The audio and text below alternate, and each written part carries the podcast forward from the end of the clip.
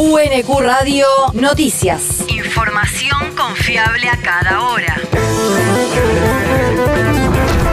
El clima. El Servicio Meteorológico Nacional indica que hoy se espera una máxima de 21 grados con cielo despejado, desmejorando levemente hacia la tarde. El viento rotará del sur al noreste conforme avance la jornada. El país. El proyecto de ampliación de la Corte Suprema pasa a diputados. La iniciativa oficial que obtuvo la media sanción del Senado eleva de 5 a 15 los miembros del alto tribunal y establece la paridad de género entre sus componentes. Con cambios de último momento que terminaron llevando de 25 del proyecto original a 15 el número final de los supremos, la bancada oficial consiguió hacerse con los votos que le faltaban para aprobar la iniciativa. Varios de los expositores que vinieron plantearon el número de 10, 12 y había además proyectos eh, del senador Beretinec, de la senadora Zapac que planteaban este número. Oscar Parrilli, senador por el Frente de Todos. Y nosotros nos pareció oportuno y razonable acceder a este pedido y nos parece que con este número vamos a tener una corte plural, democrática y federal, que es lo que necesitamos.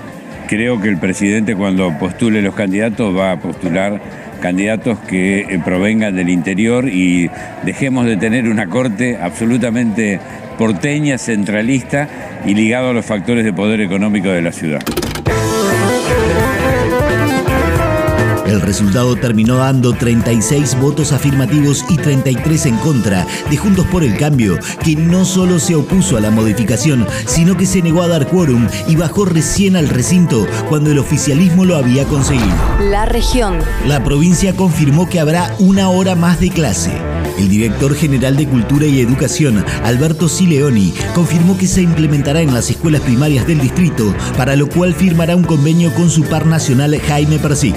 Sileoni declaró que la extensión va a permitir profundizar los aprendizajes para los educandos, quienes permanecerán un total de 38 días más en la escuela por año. Por su parte, los gremios de docentes pusieron diversos reparos en tanto que consideran que el sistema de educación no presenta la organización requerida para tal fin y señalaron la necesidad de impulsar mayores inversiones en las condiciones de infraestructura, a la vez que solicitaron formar parte de la planificación de la implementación de la nueva medida. El territorio. El Consejo Deliberante Quilmeño nombrará tres nuevos jueces de faltas municipales.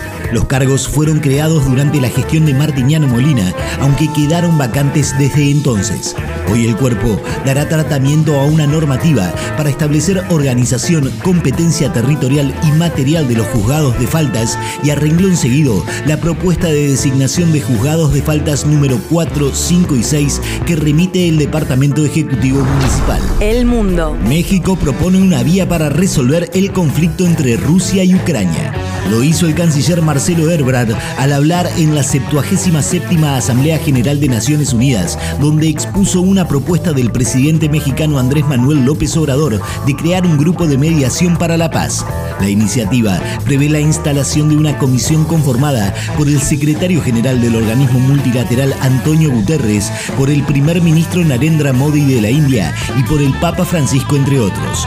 El mexicano también criticó la parálisis del Consejo de Seguridad y propuso una reforma para limitar el derecho de veto de sus cinco miembros permanentes. La universidad. Capacitaciones en perspectiva de género para los magistrados. Las universidades las dictarán para aspirantes a jueces, según informó el Consejo de la Magistratura, ya que será requisito que los postulantes a concursar cargos públicos estén formados con esta perspectiva. El Consejo Interuniversitario Nacional acordó con la Comisión de Selección de Magistrados y la Escuela Judicial del Consejo de la Magistratura de la Nación que las universidades dicten esas capacitaciones. El deporte. Fútbol de ascenso.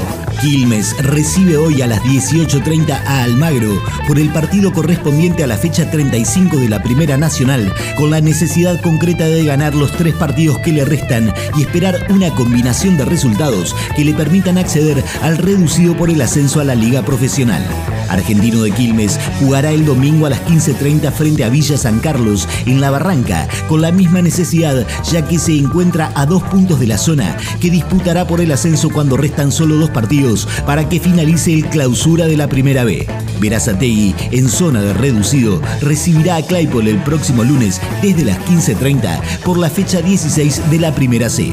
UNQ Radio te mantiene informado. Información confiable a cada UNQ Radio, la radio pública.